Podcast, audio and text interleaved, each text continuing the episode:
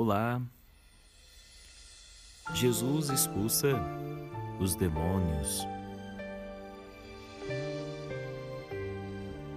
de um homem mandando para a manada de porcos. Vamos rezar juntos? Em nome do Pai, do Filho e do Espírito Santo. Amém. A graça de nosso Senhor Jesus Cristo, o amor do Pai, a comunhão e a santificação do Espírito Santo esteja sempre convosco Bendito seja Deus que nos reuniu no amor de Cristo.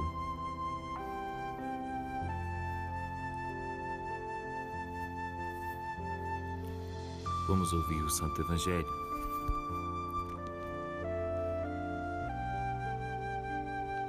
O Evangelho é tirado de Mateus, capítulo 8, versículo 28 a 34. Naquele tempo, quando Jesus chegou à região dos Gadarenos, na outra margem do lago, vieram ao seu encontro saindo dos túmulos dois endemoniados. Eram tão furiosos que ninguém se atrevia a passar por aquele caminho. E disseram aos gritos: Que tens que ver conosco, Filho de Deus? Viestes aqui para nos atormentar antes do tempo? Ora, perto dali andava pastar uma grande vara de porcos. Os demônios suplicavam a Jesus, dizendo: Se nos expulsa, manda-nos para a vara de porcos. Jesus respondeu-lhe: Então ide. Eles saíram e foram para os porcos. Então os porcos precipitaram-se pelo desempenhadeiro e afogaram-se no lago.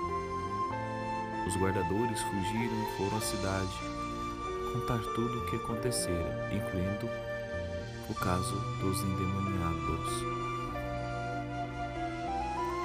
Toda a cidade saiu ao encontro de Jesus. Quando viram, pediram-lhe que se retirasse do seu território. Palavra da salvação. Glória a vós, Senhor. Resista em vossos corações a paz de Cristo ao qual fosse chamado. É próprio de Deus, meus amigos. Em suas moções, conceder verdadeira alegria espiritual, tirando toda a tristeza e perturbação que o inimigo suscita.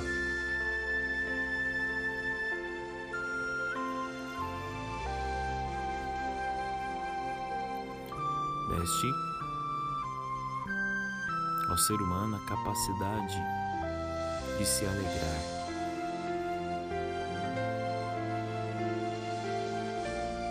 Só Deus, nosso Senhor, pertence dar a consolação às almas sem causa precedente, porque o próprio do Criador entrar e sair e produzir emoções na alma, trazendo a toda ao amor de Sua Divina Majestade, sem causa, isto é, sem prévio sentimento ou conhecimento de algum objeto pela qual venha essa consolação mediante atos do entendimento e da vontade. É próprio do anjo mau, que se disfarça em anjo de luz, entrar o que se acomoda à alma devota e sair com o que lhe convém a si, isto é, propor pensamentos bons, santos, acomodados a essa alma justa e depois, pouco a pouco, procurar trazer a alma aos seus enganos, encobertos, perversas intenções. Devemos estar muito atentos ao decurso dos nossos pensamentos. Se o princípio, no meio e o fim são inteiramente bons, inclinando em tudo ao bem, isto é, sinal de presença do anjo bom, mas no decurso dos pensamentos acaba em alguma coisa má, distrativa ou menos boa, que aquela que a alma se propuser a fazer se a enfraquece, se a inquieta, se a perturba, tirando-lhe a paz, a tranquilidade, a quietude que tinha, isto é, um claro sinal que procede do mau espírito, inimigo do nosso proveito e salvação eterna.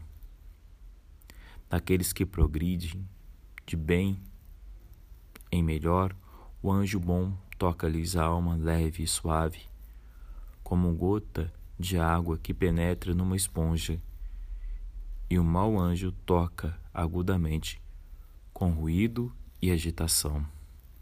Portanto, só vamos vencer o espírito do mal com a palavra de Jesus, com a vida de oração e com o nosso reto pensamento.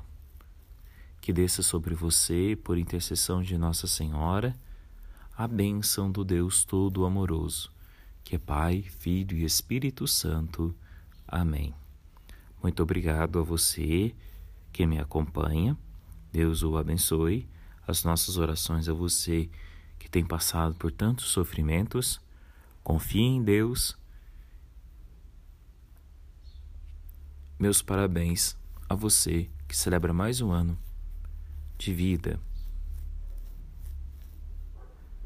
E muito obrigado a todos aqueles que nos ajudam a evangelizar. Até amanhã, se Deus quiser.